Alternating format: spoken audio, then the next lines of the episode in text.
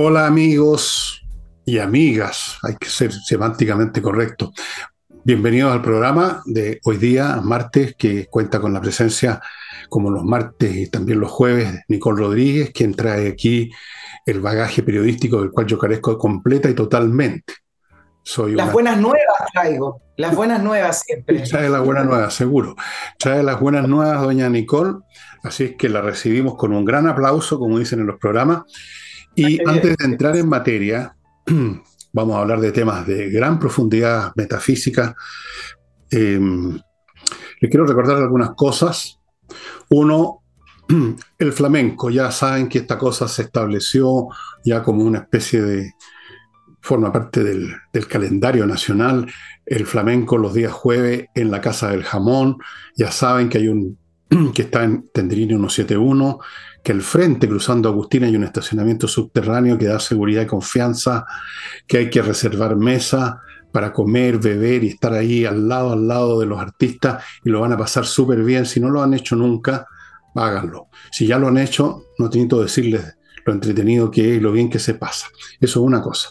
Segundo, efectivamente esta semana ya voy a poder contarles de mi nuevo libro, de qué trata y quizás hasta mostrarles algo, por lo menos, no sé si voy a tener los ejemplares ya aquí en mis manos, pero quizás haya alguna gráfica en el, en el sitio elvillegas.cl slash tienda. Y no, ya les voy a poder contar cuánto va a costar, no hacer mucho, eh, si se va a ir en grupos también con otros libros, en fin, todas esas cosas en su momento esta semana, tipo miércoles, jueves, por ahí creemos que podría salir humo blanco. y por supuesto están mis demás libros que ustedes ya conocen, esperándolos todavía hay, por supuesto. Y vamos a quedar esperando qué pasa con FONASA, si va a apelar a la Corte Suprema de esta resolución que le obliga a financiar los remedios de Ignacio nuestra criatura que todos nosotros hemos adoptado en nuestro corazón y sobre todo en nuestras billeteras, porque el corazón y la billetera van siempre van unidas o debieran ir. Si están separadas, se convierten en puros discursos al estilo Boric, o no. ¿Y qué más? No sé, no me acuerdo de alguna cosa más. Vamos a partir y vamos a partir con Nicole contándonos, dándonos un recuerdo del catálogo de promesas que ha hecho este gobierno. Ah, claro, porque estamos ya a, cuánto, a 12 días de la elección de eh, la propuesta constitucional. Y mm, a pesar de que el gobierno iba a, tener una posición neutra y no iba a inmiscuirse en la campaña, tuvimos a un presidente la semana pasada, permítanme hacerles el resumen, que estuvo en campaña toda la semana haciendo distintos tipos de promesas. Claro, no dice que está en campaña, está siendo de presidente, pero habitando el cargo, como le gusta decir a él. Pero en lo concreto lo que está haciendo eh, es hacer promesas de campaña, ya me refiero a, a ella. Pero entre paréntesis un comentario, parece que se cansó de hacer tantas promesas eh, y como le vino encima nuevamente el caso Fundaciones con el Ministerio de Vivienda y el rol del ministro Montes y unos informes que llegaron antes, ya les cuento de eso, resulta que se resfrió. No sé si ustedes tienen algún recuerdo, y acá se lo planteo a los auditores, de algún presidente desde 1990 que se resfría y deja de trabajar es un presidente que se resfría y no tiene pauta durante todo el día viernes porque adquirió un resfriado. Y entonces yo, me estoy saliendo un poquito del tema, pero esto habla mucho de, la persona que tenemos a cargo. Ah. Em, estuve haciendo una, una, una, miradita a cómo se comportó cuando era parlamentario y ustedes saben que solo en el año 2018 el presidente Boric mientras era diputado, presentó cuatro licencias y una de ellas duró 35 días. Tienen una dinámica, tienen una, no, no, no dinámica, está mal dicho, tienen una, manera de concebir el trabajo. Tienen una estática. tiene una estática, claro, exactamente, tiene una estática, pero tiene una manera de ver la licencia como escape para o no responder preguntas que son incómodas porque venía encima el tema fundaciones nuevamente, o bien porque se cansa, yo no sé, pero tiene muy poca resistencia. La cosa es que fueron muchas promesas ¿Cuáles fueron esas promesas, Fernando? Partió la semana hablando de seguridad, ¿se acuerdan?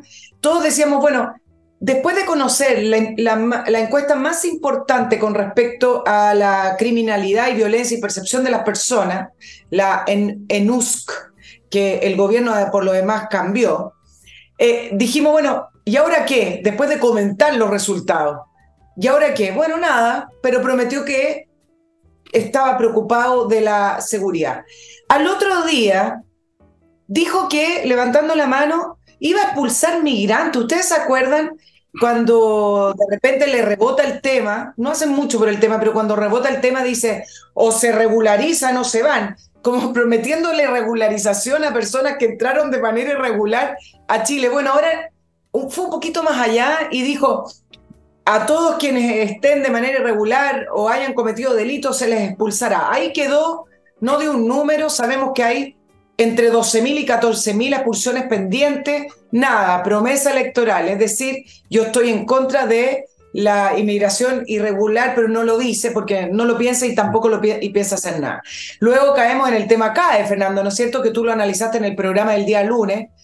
Una, efectivamente fue una promesa electoral y y resulta que ahora todos empiezan a discutir en torno al presupuesto, porque eso es lo que está haciendo el ministro Marcelo en el Parlamento, si se puede o no condonar el CAE. Primero no corresponde, pero además no se puede. Son 11 mil millones de dólares, 4% del PIB. Implicaría condonar el CAE a todas las personas que son deudoras de ese crédito para la educación superior. Y uno dice, bueno, ¿y por qué lo hacen? Porque además ni siquiera tienen un proyecto, dijeron que el proyecto era para el año 2024. Lo hacen porque están en campaña, le recuerdan a su 25% que no lo han olvidado y que esa promesa en la educación superior, de ese crédito que han eh, demonizado porque eh, mercantilizó la educación, ellos están por la educación gratuita a toda costa, 100%, entonces eh, resulta que les recuerda que el gobierno no los ha olvidado, siendo que es un proyecto que no es viable y que fue una promesa 100% populista, porque el gobierno, el presidente Boric, cuando lo comprometió, no tenía número.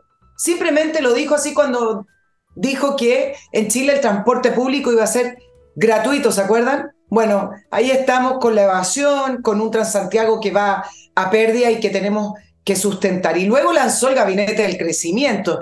¿Te acuerdas, Fernando, cuando Michelle Bachelet dejó de crecer y junto al el, que era de la época el biministro Izaguirre, con unos, con unos grandes, no panfletos, pero unas grandes gráficas, declaró el año del crecimiento, el año que crecimos 0%, porque ahora le llaman crecimiento, crecer 0%. Mm. Y Michelle Bachelet, su biministro, declaró que ese era el año del crecimiento, con una reforma tributaria que sepultó la economía, sepultó la inversión y el crecimiento, pero ella declaró, bueno, el presidente Boric, en plena campaña, él está por el en contra de la propuesta constitucional, en plena campaña nombra este gabinete del crecimiento, nombró a uno a uno a los ministros, nombró al ministro de Economía, al ministro de Hacienda, al ministro de Obras Públicas, son alrededor de ocho ministerios y uno se pregunta, ¿Cómo es que hay un, un gran gabinete sobre cada gabinete si esos ministros están llamados a hacer lo que tienen que hacer?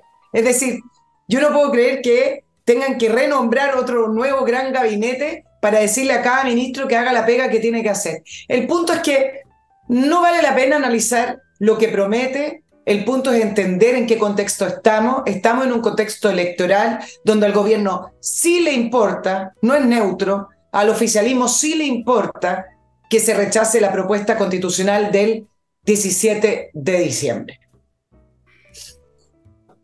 Ajá.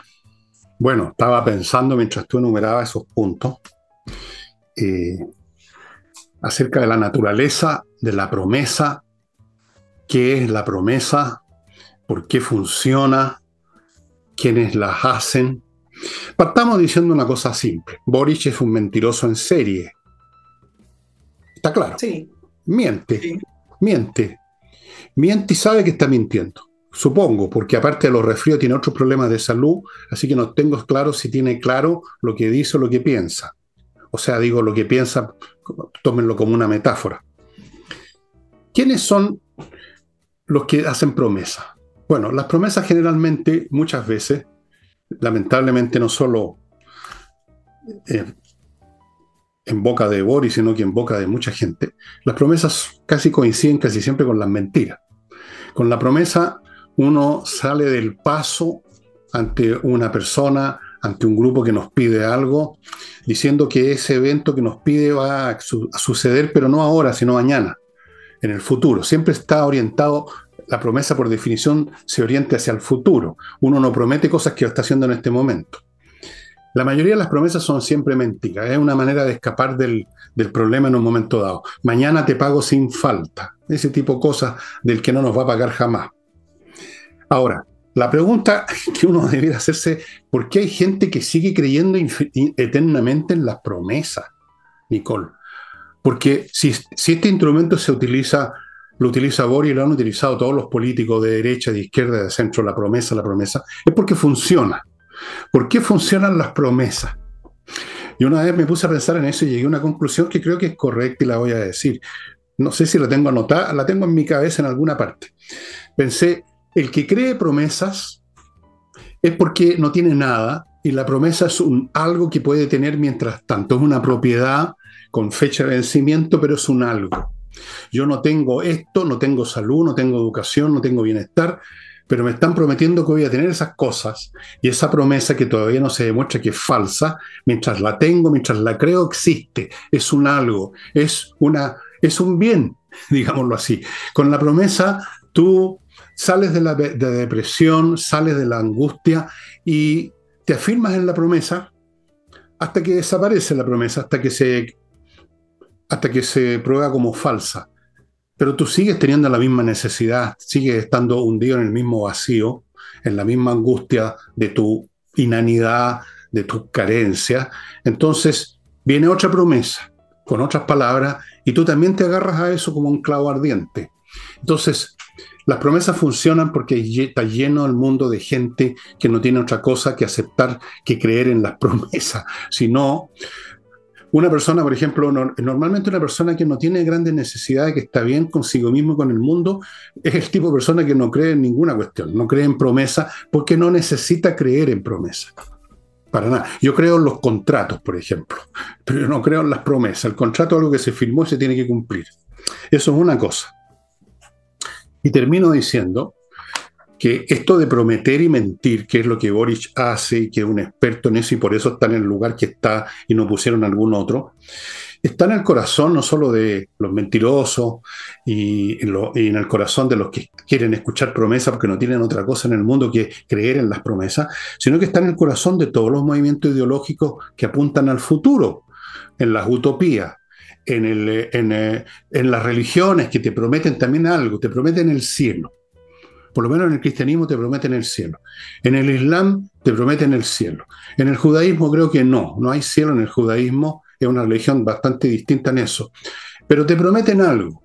El Partido Comunista te prometía el hombre nuevo, el futuro de la humanidad, en que no iban a haber necesidad que todos íbamos a vivir en la maravilla. Entonces, está en el corazón de las ideologías de este tipo, prometer son una promesa en sí y por lo tanto son una mentira en sí, como se prueba históricamente todo el tiempo. Así que ustedes no pueden esperar otra cosa de la izquierda, ya sea de boca de Boric, incluso de boca de Allende, porque también él hizo promesas, yo me acuerdo de varias, se las voy a contar después en un rato más. Eh, el socialismo con vino tinto y empanada, por ejemplo. Yo me quedo con el vino tinto y las empanadas, pero el socialismo se lo pueden guardar donde les parezca. Más con el vino que con la empanada, pero claro. Así que, así que amigo, obvio, eso, eso es lo único que hacen estos señores, prometer y por lo tanto mentir. Y la gente, lo único que hace mucha gente es creer y por lo tanto ser engañada. Y en esa, en esa simbiosis entre el mentiroso y el mentido y el crédulo nos pasamos la vida en política en Chile. Claro, ahora permíteme la siguiente pregunta. En política, no estoy hablando desde el punto de vista conceptual eh, sociológico. En política, ¿cuál sería la diferencia entre mentiras y promesas? Porque la política se basa en promesas. Voy a hacer un mundo mejor, voy a hacer de Chile un mundo mejor. Pero me parece que efectivamente hay una diferencia. Es distinto prometer Sí, Voy a mejorar el transporte público a, sin ningún tipo de estudio sin ningún tipo de seriedad, decir, en mi gobierno durante mi gobierno el transporte público en Chile va a ser gratuito. Es distinto decir, buscaré un mejor funcionamiento de los créditos para la educación superior, mejoraremos el sistema actual, les prometo que va a ser mejor, a decir, vamos a pagar las deudas del CAE sin saber lo que cuestan, siendo que ya habían algunas estimaciones de que costaría 4% del PIB, algo inviable, ¿no? Es decir, o pagamos a todos estos niños el CAE. Te voy a responder tu pregunta. No tenemos seguridad. Entonces, ¿cuál es la diferencia entre promesas eh, en política, entre promesas políticas o mentiras políticas? Bueno, hay una diferencia y eso es lo que le da poder a la promesa, porque la mentira supone la verdad. Uno miente respecto a una verdad que está ahí, escondida, que uno no quiere decir. Hay una verdad que en cualquier momento va a revelar la mentira. En la promesa no hay una verdad, por lo tanto no hay una mentira propiamente tal hasta después, cuando se, verifica que la, promesa no tenía fundamento, como ocurrió con esta cuestión del crédito universitario, que finalmente tienen que revelar, ¿saben qué más? No hay plata. Entonces, la promesa no tiene esa posibilidad inmediata o, o, próxima de que la verdad que ha estado ahí todo el tiempo, porque tú mientes para evadir algo que existe, que es la verdad. Tú mientes para ocultar la verdad para engañar respecto a lo que es verdadero. En la promesa no existe eso verdadero todavía porque podría ocurrir que la promesa se cumpliera. Podría ocurrir que se convirtiera en verdad. Lo que pasa es que casi nunca se convierte en verdad. Pero ahí está el poder de la promesa, en que está esa posibilidad de que llegue a ser cierto. Por eso los crédulos creen. Por eso los crédulos creen. Si yo te digo 2 más 2 son 3, tú sabes de inmediato que te estoy tratando de mentir y me dices, anda, anda, anda a bañarte. Pero si yo te digo, aquí tengo una lista de números que suman 100, podría ser. Tú no los ves, este número, podrían ser. Entonces, ese es el poder tremendo que los políticos han usado de los tiempos más remotos. Yo creo que el primer político, que era un, tipo a poto pelado en una caverna, que le dijo a su, al resto de los cavernícolas, les prometo que mañana va a llegar el, mamut que vamos a cazar. Yo te aseguro que ya, ya se está usando la promesa para engañar a la KMRP, por ejemplo, un software financiero para empresas de todo tipo que usted puede contratar de inmediato, que le cubre todos los aspectos de la empresa administrativo, financiero, revisión de estado financiero, procesamiento de remuneraciones e integración con los bancos. Todo eso usted lo puede comprobar right now, a menos apenas contrate este servicio que realmente le va a dejar a su empresa funcionando mucho mejor. Y esto otro tampoco es una promesa, es una realidad que usted puede contratar de inmediato. Entrenainglés.com, una academia con profesores es un hecho, que da clases online, ese es otro hecho que usted puede verificar y que usted aprende lo que nunca antes aprendió en inglés, lo va a verificar en su propio pellejo. Esto no es una promesa, estoy constatando un hecho. Entreninglés.com. Cualquier duda, preguntas, mande un mail a coordinación Sigo con realidades. El software de Edifito, por ejemplo, es una realidad efectiva que usted puede comprobar que está instalado en miles de edificios en América Latina. ¿Por qué? Porque funciona muy bien, le permite administrar todos los aspectos de un edificio dejando esto en manos de un software que no se va a olvidar, que no se va a equivocar, que no comete errores. Esa es la gracia de los engine, de los software. Edifito, estimados amigos. Y, y, y, y, ¿qué más sigue? Bueno, tu asesoría tributaria .cl, un grupo de profesionales que se encargan de asesorarlo en materias de contabilidad para que tenga una contabilidad bien hecha y en materias de tributación para que su empresa y los ejecutivos, los dueños de la empresa, los accionistas, qué sé yo, la gente vinculada con la empresa haga bien sus declaraciones y no tengan problemas. Ese es otro hecho. Tu asesoría tributaria.cl y termino con un hecho que yo les garantizo porque lo tengo en mi casa. Mi Climo, la mejor climatización disponible en este momento, la única empresa que no solo instala los mejores equipos, sino que le da una garantía de cinco años. Nadie más lo hace. miclimo.com. Y en vista de todo eso, regresamos con Nicole. Continuamos. Bueno, a propósito de, promesas y a propósito de cifras y, y de números y del gabinete del crecimiento, se publicó un informe que informa, perdón, la redundancia, que el gobierno del Gabriel Boric anota sus primeros 20 meses, es decir, casi dos años, con el peor desempeño económico en democracia, con una expansión o un crecimiento de 0.7%, el peor desempeño desde 1990 o 91. Junto con esto, la Academia además mostró que tiene el promedio de aprobación más bajo de todos los jefes de Estado desde el retorno a la democracia. Y con estos números, durante el fin de semana se estuvieron publicando varias columnas e y entrevistas que preguntaban cuándo se jodió la economía chilena o cuándo se jodió el crecimiento, eh, por qué llegamos a esto, etcétera. Y varios respondieron en, un listado, por ejemplo, un economista, no, no importa el nombre, decía que fue Bachelet 2 con sus malas reformas, otro eh, apuntaba a la falta de acuerdo y me voy a quedar con estos dos puntos, porque me parece que el estado de la economía en Chile hoy no tiene que ver con la falta de acuerdo. De hecho, varias de las reformas que se fueron haciendo sucesivamente, no solamente las reformas tributarias, la economía parte de una base, eh, una red tributaria y de impuestos, pero se, se, se construye de una serie de otras, de, otras reformas. El punto es que la mayoría, yo recuerdo que la, la reforma de la educación saliendo un poco de economía, no, no, contó con la aprobación de la derecha, por ahí unos descolgados, la, la, gran reforma de Bachelet 2. Pero el punto es que la mayoría de las reformas que nos tienen en el estado que estamos, con, pateando, pateando las piedras, porque son crecimientos de 0.3, por ejemplo, el, el IMASEC de octubre que el gobierno celebraba, o crecimientos de 1%, 2% anual, etc. Todas esas reformas finalmente terminaron siendo aprobadas por los acuerdos. Efectivamente, salvo Bachelet 2 y Piñera 2 que tuvieron un, un, congreso mucho más fragmentado. No, Bachelet contó con mayoría, pero Piñera tuvo un, un, congreso fragmentado y bueno, todos sabemos la historia del gobierno de Piñera 2 que no pudo sacar adelante al final nada. Pero el problema final de cuenta es que todos los cambios que se fueron introduciendo a la economía chilena desde los 90 en adelante fueron esos cambios que se fueron alejando de los principios que permiten el desarrollo y el crecimiento de un país. Eh, cuando Bachelet II subió finalmente los impuestos en su gobierno con la gran reforma tributaria del ministro Arena, que se advirtió cada una de las consecuencias que iba a tener, bueno, fue como la estocada final, efectivamente, ahí le puso freno de mano eh, y ahí ni siquiera se andaba despacito, sino que le puso freno de mano a la, economía. Pero al final, si uno suma y resta y ve las votaciones y ve todas las reformas, tiene que ver con eso.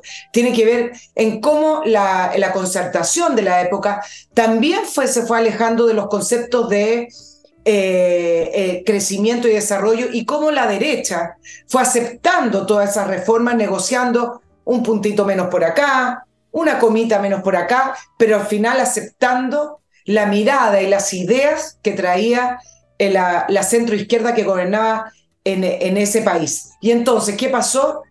A modo general, se han estado subiendo los, impuestos constantemente, no solamente el impuesto final, sino una serie de otros impuestos que están a lo largo de la cadena productiva. Desgraciadamente en Chile cuando se habla de reforma tributaria, se habla del ejercicio final, ese que usted paga eh, que empieza a preparar en marzo y, que se termina pagando finales de marzo en abril al servicio de puesto interno, pero Chile se fue encareciendo, fueron agrandando el Estado y ninguna de esas reformas terminó traduciéndose en un mejor bienestar para la población, porque, aunque porque con todo aquello, el agrandamiento del Estado y el aumento de los impuestos o se la roban o la malgastan. Por lo tanto, ahí tienen más o menos mi conclusión poco ortodoxa de por qué Chile se jodió.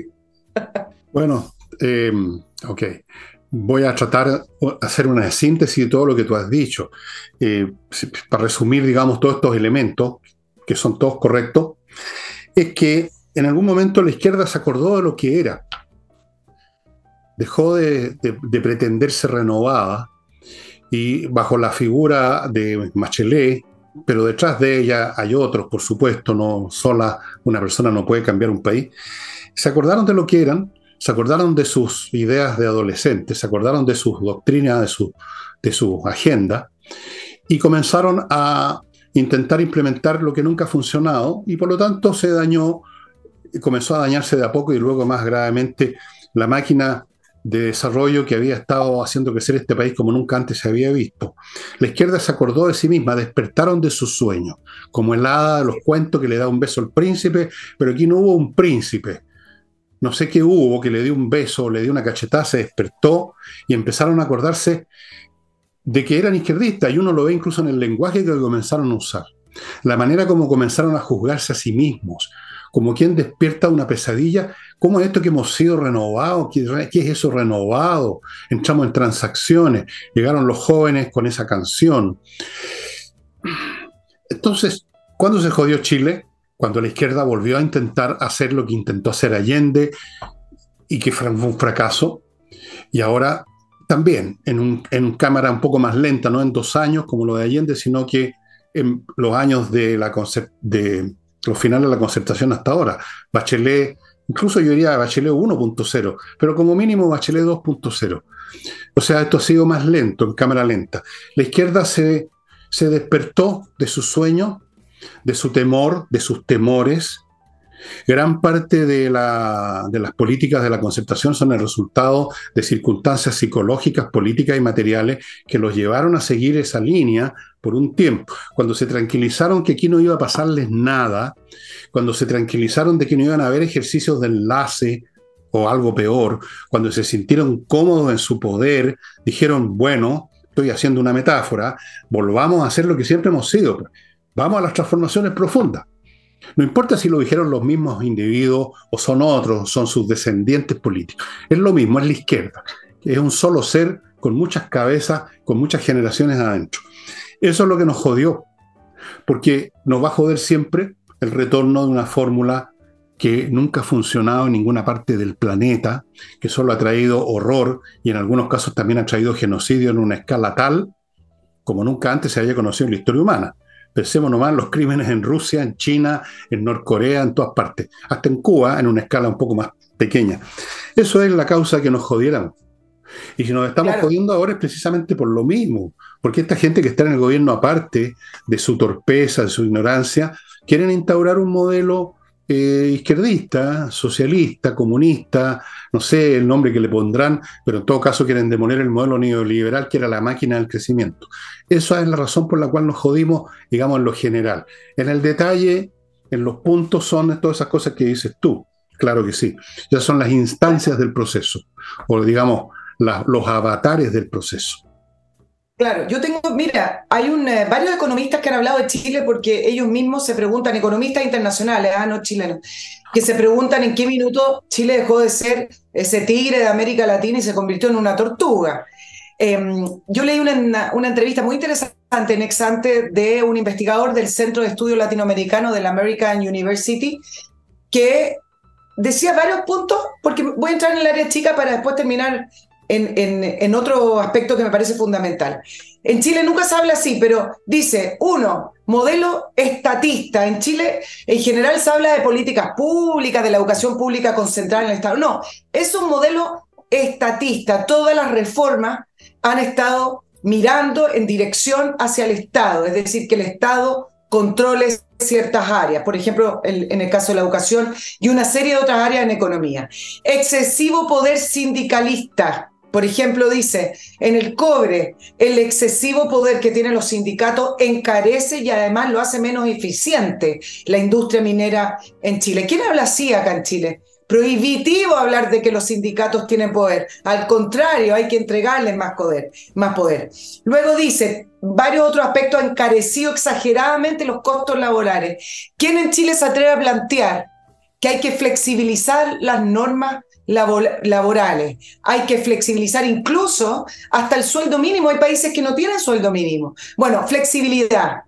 Ahí entra el tema de la dirección del trabajo, que parece un brazo político del Partido Comunista, no una dirección del, del trabajo. Luego, el economista habla de la reforma educacional pública, dice que degradó la calidad eh, ni siquiera da un detalle muy simpático, que no tiene nada de simpático su consecuencia. Ni siquiera integraron en la reforma educacional enseñarle inglés a niños pequeños, dice. Esos niños a futuro, ¿cómo van a salir a trabajar al mundo?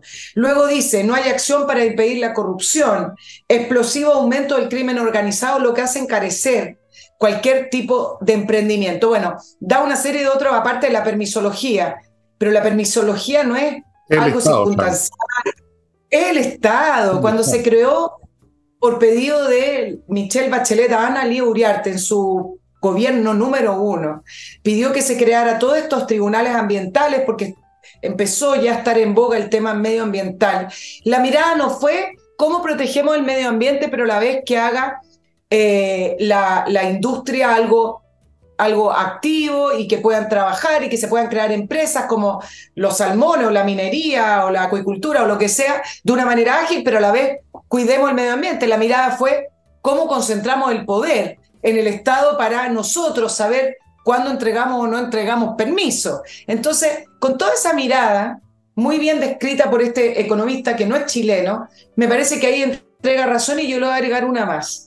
Chile no va a poder ser ni exitoso ni desarrollado ni vamos a volver a crecer si no valoramos el éxito, si no valoramos la misión empresarial, no desde el punto de vista de los grandes empresarios, sino que valoramos que alguien se atreva a independizarse o levantar una empresa o levantar una industria. Si no aplaudimos el éxito, Chile está condenado a ser un país mediocre.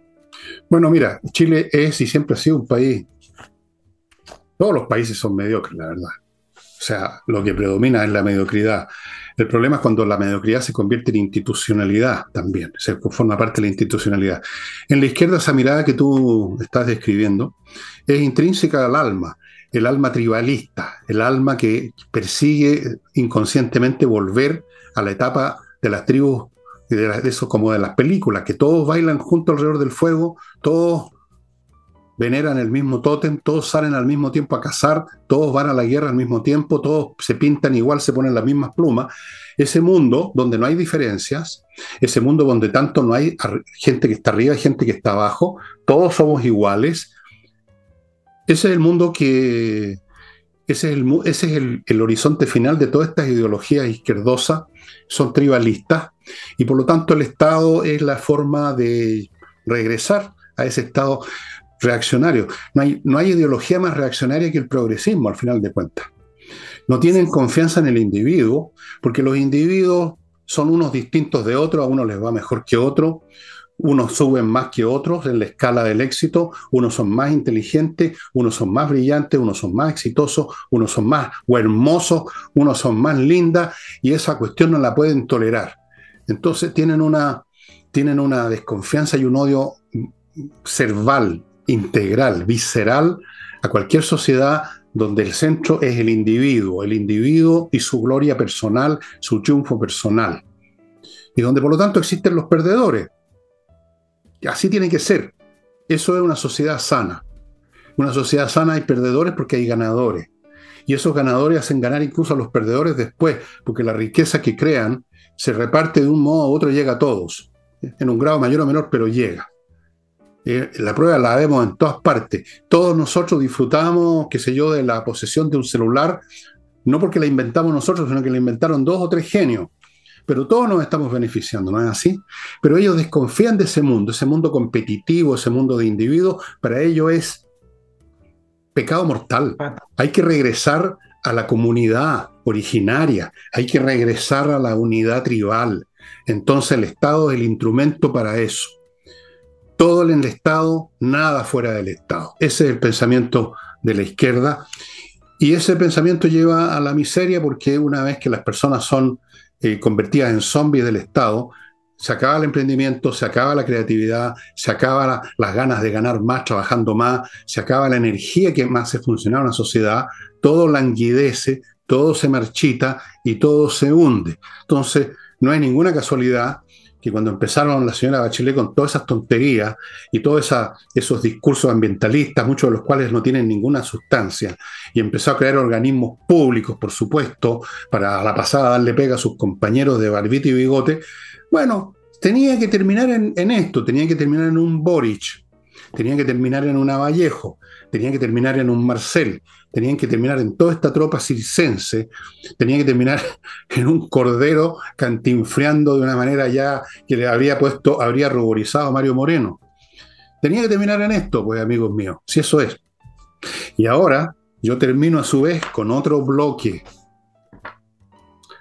Si usted quiere salir de la chantería y impedir que su hijo, porque es muy fácil, porque es pendiente abajo, ¿no? Bajar es fácil, subir es lo difícil. Si no quiere que su hijo se convierta en otro tontón del montón, ¿por qué no le regala ajedrez este, esta Pascua? ¿Por qué no le regala relojes? ¿Por qué no le regala la caja para jugar? ¿Por qué no le relaja, no le, no le regala? No, no que se relaje, sino que le regala. Cursos en marzo, gift card, estimados amigos, es lo que les recomienda vuestro servidor Fernando Villega, es lo que les recomienda el maestro internacional, mi amigo Pablo Tolosa, es lo que les recomienda cualquier persona que sepa realmente de educación. La inteligencia se desarrolla como un músculo, no viene, no viene envasada, digamos, de principio, se desarrolla. Espacioajedrez.com, ahí hay un WhatsApp. Cualquier pregunta se la va a contestar el propio Pablo Tolosa. Maintenant, je continue con Edisur, que les recuerda, esta editorial que tiene su local en Compañía 1025, que está disponible este libro que les he mostrado muchas veces. Te voy a mandar uno, Nicole, aunque a ver si le lees la solapa que sea. Te voy a mandar uno. Para en América Latina. Muy buen libro. A propósito de todo lo que hablamos acá, aquí te vas a encontrar con muchas cosas, porque yo no invento nada. Yo soy un repetidor nomás. Invento muy poco. Amigos, Parasitismo en su versión está en Compañía 1025. Edisur lo produjo. Realmente una gran eh, producción de esta editora. Continúo con Auto Wolf. Estos tipos lo que producen es una carrocería de su auto, pero como si fuera nuevo. Su auto puede estar rayado, feo, despintado, el techo se empieza a descolorar con el sol, ellos llegan y en un día en su casa se lo dejan como nuevo. Ante sus ojos, amigos míos, trabajan, por lo tanto el trabajo es de calidad, ustedes no pueden hacer una chapuza con usted mirando, garantizan su trabajo por un año. Autowolf.cl y termino este bloque con kmmillas.cl donde usted va y vende sus millas acumuladas antes que desaparezcan ojo, Nicole, antes que desaparezcan y pagan bien. kmmillas.cl. Continuemos, ¿qué más cosas tenemos en carpeta? Continuemos. Permíteme referirme al tema fundaciones y el ministro Carlos Montes, porque eh, el eh, senador Insulza hizo dos declaraciones que son también para, para el bronce. ¿ah?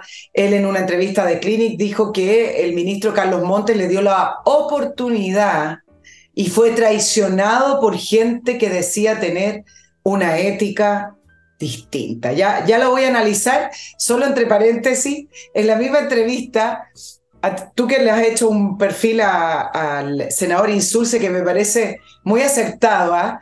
a propósito del plebiscito, el senador Insulza dijo que no es tan terrible la constitución del 80 después de todo. Después de todo. Y me siento quiero terminar la frase, pero son impresionantes. Hay que nacer político, ¿ah? Yo, eh, eh, ¿Cómo poder cambiar de opinión al frente de toda la ciudadanía? Bueno, y dice, y me siento cómodo diciendo que nos quedemos con la constitución que tenemos, después de todo nos permitió gobernar la concertación. Después de todo lo que nos han hecho pasar, bueno, propio de la personalidad insulsa, pero para concentrarme en el tema fundaciones y el ministro Montes, que a esta altura el ministro Montes ya parece una especie de parapetado en el, en el ministerio, le falta hacer una huelga de hambre para, para que no lo saquen. Em, esta defensa que levantó el, el, senador Insulza, que vino después de la defensa de Lizalde, del ministro Cordero también, Em, y resulta que ya no solo Monte es una víctima de las circunstancias, ¿se acuerdan que él dice que él llegó ahí al ministerio, que iba a ser su última pega y que él no va a salir de ahí? Pobrecito, pobrecito. Es víctima de las circunstancias, sino que ahora, además de víctima, o parte de ser víctima, fue engañado por esta generación que supuestamente tenía una superioridad moral. Entonces acá yo no entiendo, o sea, el ministro Monte entonces sí creía o si realmente eh, respaldaba esto de que una generación nueva que venía a la política eran más honestos que ellos, más honestos que la concertación y que tenían una superioridad moral de la concertación. Entonces, no, no se entiende mucho la defensa de Insulza en el sentido que fue engañado por esta superioridad moral. Ahora, recién el ministro Montes, recién hoy día, lunes, le pide la renuncia al jefe de departamento de asentamientos precarios, Ricardo Trincao, que es del Partido Socialista. Y entonces acá me voy a concentrar porque se supone que el problema de todo esto tiene que ver con Revolución Democrática, el Frente Amplio que lo engañaron, eh, y con esta Fundación de Democracia Viva que tiene directa relación con Revolución Democrática. Pero resulta que con eh, pedirle la renuncia a Ricardo Trincao, que se la debería haber pedido hace varios meses atrás, por lo demás, porque él es el jefe directo de esas platas que salieron. Hoy nos enteramos del currículum, algunos dirán prontuario, de Ricardo Trincao, del Partido Socialista, no del Frente Amplio. Resulta que eh, él fue descrito como un operador político, eh, de la corriente del tercerismo del Partido Socialista. Durante su gestión como intendente de O'Higgins en el año 2001, hubo una causa de fraude en el programa de adulto mayor y tuvo que salir. Luego tuvo que salir el 2003 presionado por el caso Mobcate en el, en el gobierno de Ricardo Lago. Se le acusó de recibir alrededor de 9,2 millones de pesos entre em, la Universidad de Chile y el MOB, cuando trabajaba en el, en MOB. Fue notificado por fraude al fisco, fue procesado junto a Carlos Cruz y otros 12 Ceremi.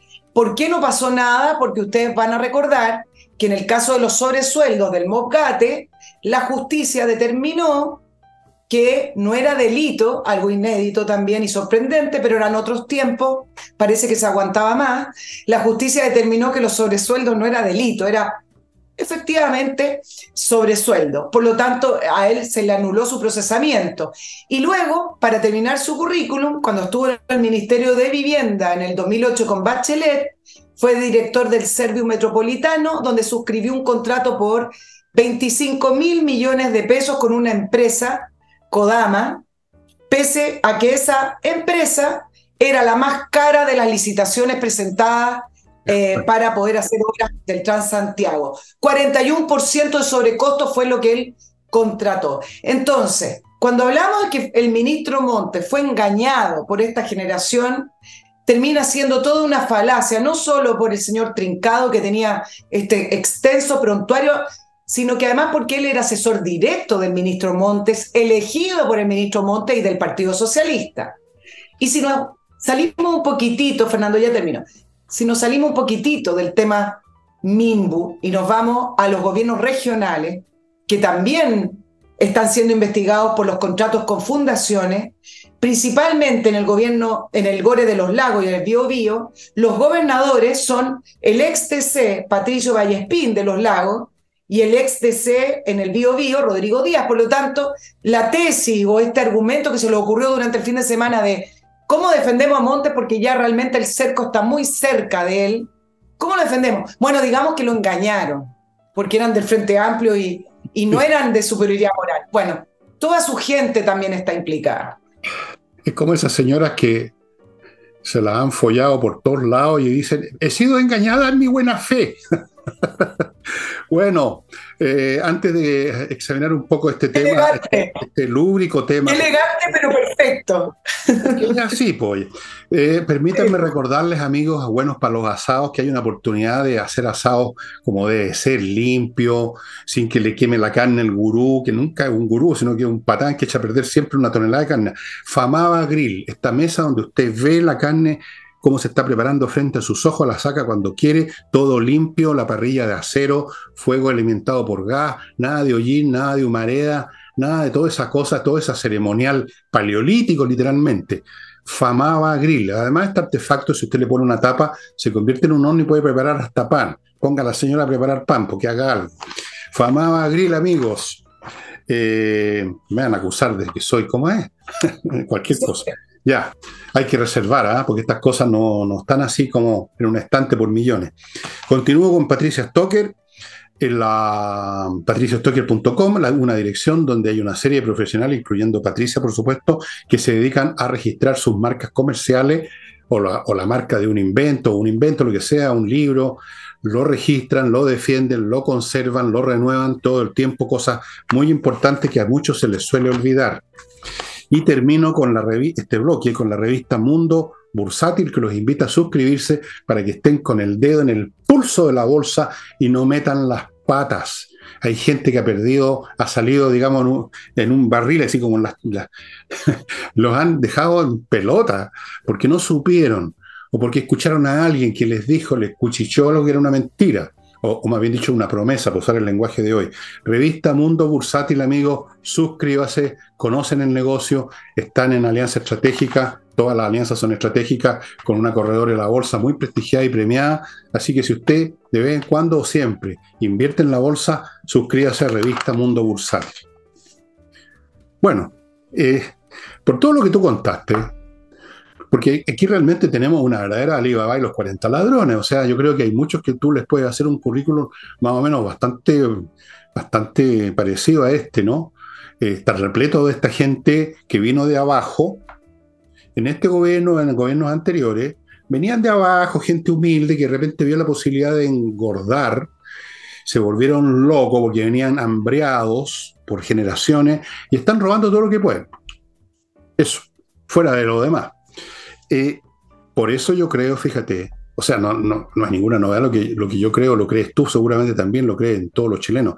Este 17 de diciembre en realidad es un plebiscito, no del, no del, eh, de la constitución, sino que del gobierno. Esto simplemente aquí le vamos a decir no al gobierno diciéndole sí a la constitución que están presentando.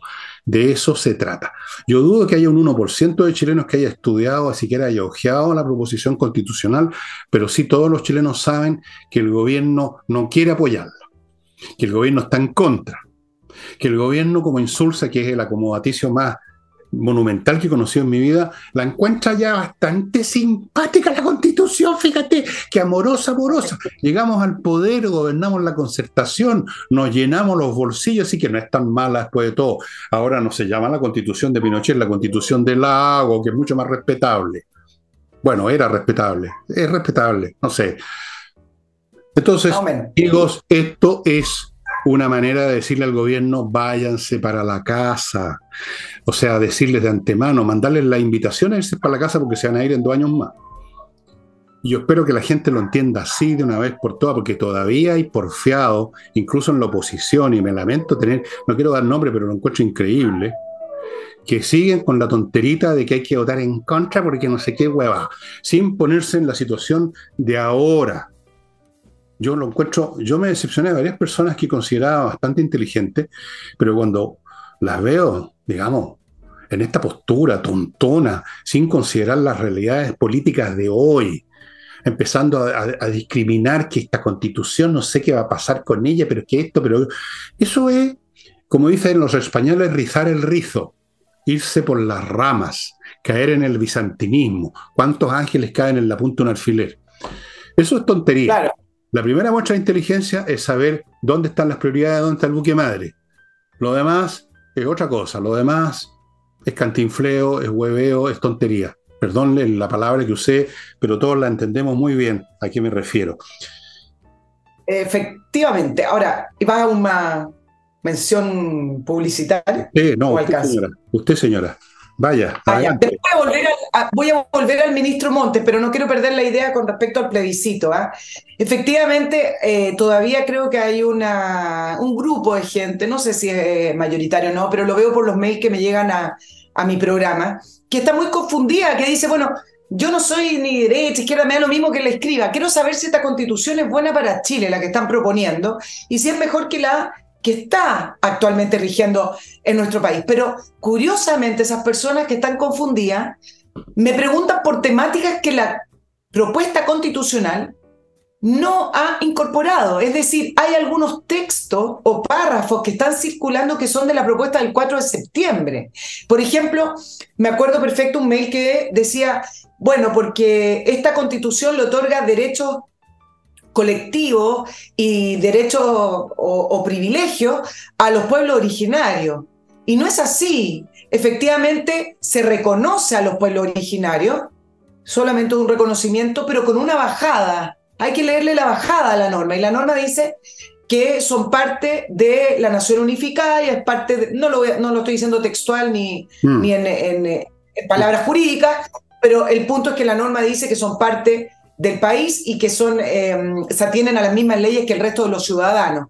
Pero resulta que eh, están circulando algunos párrafos con algunos derechos para los pueblos originarios que no están en esta propuesta. Hay también... ¿Sabes quién ha echado a, circular esas cosas? La propia izquierda. O sea, están usando sus propias ideas, pero usándolas al revés para producir confusión. Han llegado a ese descaro. Eso nomás quería contarte. Bueno, simplifiquémosle la tarea a la gente que se complica. Dirles lo siguiente: miren, olvídense de examinar cuestiones. ¿Cuál es la constitución? ¿Cuál, ¿Cuál, es la postura del gobierno que usted considera malo seguramente? Sí, claro, es malo, este es el peor gobierno que hemos tenido. Ok, ¿qué es lo que quiere el gobierno? Quieren votar en contra. Bueno, entonces vote a lo contrario de ellos. Simple, súper simple, amigo. Si no tiene que hacer ningún examen jurídico. Claro. ¿Para qué? Y, la, segunda pregunta es, ¿por qué el gobierno o el oficialismo está en contra? Está en contra por dos grandes razones. Una, porque lo escribió la centro derecha principalmente por la composición del, Consejo Constituyente. Efectivamente, hay un, ahí hay un simbolismo. Pero en segundo lugar, hay un tema concreto, que hay algunos contenidos de la Constitución que se está proponiendo que les impedirían hacer varias de sus reformas. ¿Por qué les impedirían? No necesariamente porque no puedan enviar un proyecto de ley al Congreso, sino que porque si queda establecido en rango constitucional, por ejemplo, que usted es dueño del 10% de su previsión eh, heredable, que además eh, usted puede elegir entre un administrador público o privado, significa que todo el sistema colectivo que está proponiendo el, gobierno en su reforma previsional podría ser inconstitucional. Lo mismo con la reforma salud y principalmente con la educación. Se refuerza de una manera importantísima en esta propuesta constitucional que, los, que las familias puedan elegir el tipo de educación y se le pide al Estado que permita la creación de nuevos proyectos educativos. Bueno, lo estoy diciendo también de una manera coloquial, no jurídicamente. Por lo tanto, hay tres grandes áreas que para el eh, gobierno es tremendamente incómodo porque van en sentido contrario de lo que está proponiendo el gobierno y que son las dos grandes reformas que le quedan, la reforma salud y la reforma previsional. Entonces, también hay un tema de contenido más allá de los simbolismos de que sería una derrota para el gobierno por la composición del Consejo, sino que también es un impedimento, un impedimento, un, un pequeña traba para las reformas que le quedan. Tal cual. Y por último, insisto, vote lo contrario de lo que va a votar el gobierno. Ya, si no quiere darse el trabajo de hacer el análisis que hizo Nicole, si le da lata, si le cuesta mucho, vote lo contrario de lo que vota el gobierno. Punto. Porque esto es como una votación, esto es como una especie de encuesta, ¿ah? y, ya, ¿ok? Y ahora, ¿qué le pasa a este animal? ¿Cuál de todos? ¿Ah? de todos? El gato, el perro, la rana, ¿cuál? la papayita que está ahí, no sé qué está haciendo. La chichilla. Estoy persiguiendo gatos y tengo que salvar a los gatos. Yo soy el, el, yo tengo una G aquí, el super gato, el salvador de gatos. Amigos, último bloque y ya nos acercamos al final, pero nos queda un poquito. Compreoro.com, el lugar donde puede adquirir oro y plata para tener una defensa financiera intocable, porque el oro y la plata se mantienen con valor incluso aunque se venga al mundo abajo. Justamente cuando más valor tienes cuando se viene el mundo abajo. Y si no se viene al mundo abajo, también mantiene su valor. Es una excelente póliza. Compreoro.com en lingotes, en moneda. Puede comprar plata también, otro metal precioso. Sigo con Hey, el corredor inmobiliario que se hace cargo de vender su propiedad como ningún otro lo hace, poniendo toda su atención en las pocas propiedades que ellos reciben, no se llenan de propiedades esperando que se vendan solo y cobrar la comisión. Ellos hacen la pega, se concentran en unas pocas propiedades y por eso las venden. Sigo con Remodeling, una empresa dedicada a la remodelación de pisos, de paredes, de estructuras, de mueblería y cocina, con puros profesionales. Si usted quiere hacer algo, y no necesariamente tienen que ser todas esas cosas, puede ser una sola ellos tienen puros profesionales y garantizan su trabajo como a mí me consta. Y termino con el, con el bufete de abogados penalistas más eficiente de nuestra nación, que es González y compañía, se hacen cargo de temas penales, los temas más serios, los más graves. Si usted los pierde, pierde la libertad, en muchos de estos casos.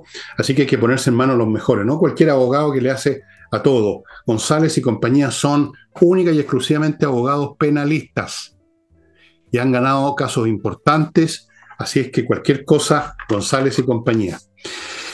Y llegamos a los últimos cinco minutos, Nicole. Eh, Voy a, alcanzo a redondear un, tema puntual que me quedó con el... redondito, chiquitito, porque me quiero despedir con el tema internacional. Ah, ok. ok, entonces déjame, déjame terminar con el, con el tema de Montes, que yo decía en un principio del tema fundaciones, que parecía parapetado o, prácticamente encadenado al ministerio. Y con cada nueva información que va saliendo, que agrava aún la labor del ministro Montes, vuelve a decir que no va a renunciar. Ahora uno se pregunta, bueno, no, que no renuncie, pero ¿por qué el presidente no le, no le pide la renuncia? Pero con respecto al ministro Montes, que en general lo defienden desde el socialismo democrático, ahora un poquito más, más débil, pero los grandes figuras del socialismo democrático lo, lo, defienden e incluso dicen que es honesto. Algunos por ahí sacaron que luchó contra la dictadura. Yo creo yo, claro, maravilloso el hombre. A esta altura yo creo que el tema de la lucha contra la dictadura no, no viene a cuento. Y todos repiten que honesto. Ahora, si el ministro Montes es honesto o no, no importa. Eso no es el punto en cuestión. El ministro Montes tiene prácticamente a su, a, su ministerio investigado en todas las regiones del país y cada vez que vamos conociendo más informaciones, empeora la situación del ministro, de su labor y de las responsabilidades que tiene con respecto a este caso. Si se llevó plata al bolsillo o no, no lo sabemos, no sé, no lo están investigando a él y seguramente no lo van a investigar y a lo mejor no lo hizo. El punto no es ese. El punto es que en política hay un momento. Si el ministro Montes, en vez de haber sido tanto sudo, hubiera renunciado solo por responsabilidad del cargo hace algunos meses atrás, no estaría en la actual situación en la cual hoy en día parece una persona que o está encubriendo un tema o sabe mucho y no puede salir y que por eso no lo sacan. Por lo tanto, desde el punto de vista de su figura y de su imagen, ya pasó ya pasó el momento de la renuncia del ministro Monte en el, que podría haber salido bien como él decía que quería terminar su carrera. Hoy en día ya pasa a ser o un encubridor o parte de la cadena de corrupción. Yo voy a decir algo bien. Voy, a olvidarme el tema internacional porque mientras tú contabas esto, me acordé de una vieja historia, viejísima. Se cuenta que en Siracusa, en el año, en el siglo, déjame, cuarto, quinto antes de Cristo, había un tirano, Dionisios, que era un tirano, pero era un tirano a la mala. Y sin embargo había una vieja, una señora vieja que todos los días rezaba para que, para que viviera Dionisio, para que siguiera viviendo, para que nunca se muriera. Entonces un día el propio Dionisio le preguntó, ¿cómo, ¿por qué reza usted eso cuando todo el mundo me detesta porque me consideran un tirano? Y la vieja le respondió, lo que pasa es que a lo largo de mi vida y en mis años de experiencia he podido comprobar que a un mal tirano que se muere lo reemplaza uno peor. Así que yo te digo que preferiría que Carlos Montes siga en el ministerio, porque creo efectivamente que él no ha metido mano, me, me parece que no es de ese tipo de personas, realmente creo eso. Y en todo caso, cualquiera que lo reemplace hace peor. hemos visto ese proceso. No me imagino a un huevoncete de estos más jóvenes de barbita y bigote, de estos color con la piel, color té con leche, que dice bastante, muchas cosas. No, me imagino que sería mejor que, Carlos Montes. Así que yo voy a, voy a hacer como la vieja Siracusa y voy a rezar todas las noches para que Carlos Montes mantenga y preserve su pega y termine su carrera, digamos, en olor a santidad. Mi padre, a propósito de eso, me acordé de otra cosa. Mi padre solía decir, era un cínico descarado, mi papá, no sé, quizás salió un poco a él, decía que todas las prostitutas mueren en olor a santidad. Piensen en esa... Otra elegancia para terminar el programa. Pero, perdón, yo no he dicho, no seas tan quisquillosa, Nicole, por Dios. No, yo digo que es elegante, nada más, pero me, pero me parece. Yo, voy a rezar esta noche, voy a rezar a la Virgen de Lourdes, que es la única en la que creo, para que Carlos Monte preserve su pega, porque cualquiera que lo reemplace va a ser peor. Es verdad. Por último, capaz que haya aprendido un poco a, fijarse un poco más con quién trabaja, ¿eh? porque yo no creo que haya metido las manos. Pueden haber otras cosas, entre paréntesis. No estoy diciendo que sea un ángel, una blanca paloma, pero tanto como meter manos, no. Yo creo que puede haber hecho un poco la vista gorda de repente por razones políticas, pero en cualquier caso, Carlos Monte me parece preferible a cualquier otro sustituto. Es verdad. Lo digo en serio, no estoy haciendo un chiste. Yo, pero lo ha hecho mal. Y una persona que lo hace. El otro lo va a hacer peor. El que venga lo va a hacer peor. Lo van a hacer peor porque van a cuidarse no de hacer las cosas mejor, sino que de encubrir mejor las cosas que hacen peor. ¿Me expliqué? Van a encubrir mejor los traspasos de dinero raro, van a hacer mejor la pega de desfondar el país. Entonces prefiero a alguien que no sabe hacerlo muy bien y que se le nota si se desfonda el país. Amigos y amigas, todos hoy día en la noche a a la Virgen de Lourdes. Se los pongo, se los, tarea de hoy. Ya amigos míos, nos estaremos viendo mañana y el jueves volvemos con Nicole Rodríguez y el próximo jueves sí me gustaría tocar algunos temas vinculados con información que he recibido del Medio Oriente, de los amigos que tengo, tú sabes dónde, que no son pocos y están bien ubicados. Muy bien, pues nos vamos pues, adiós. Que tengan un buen día.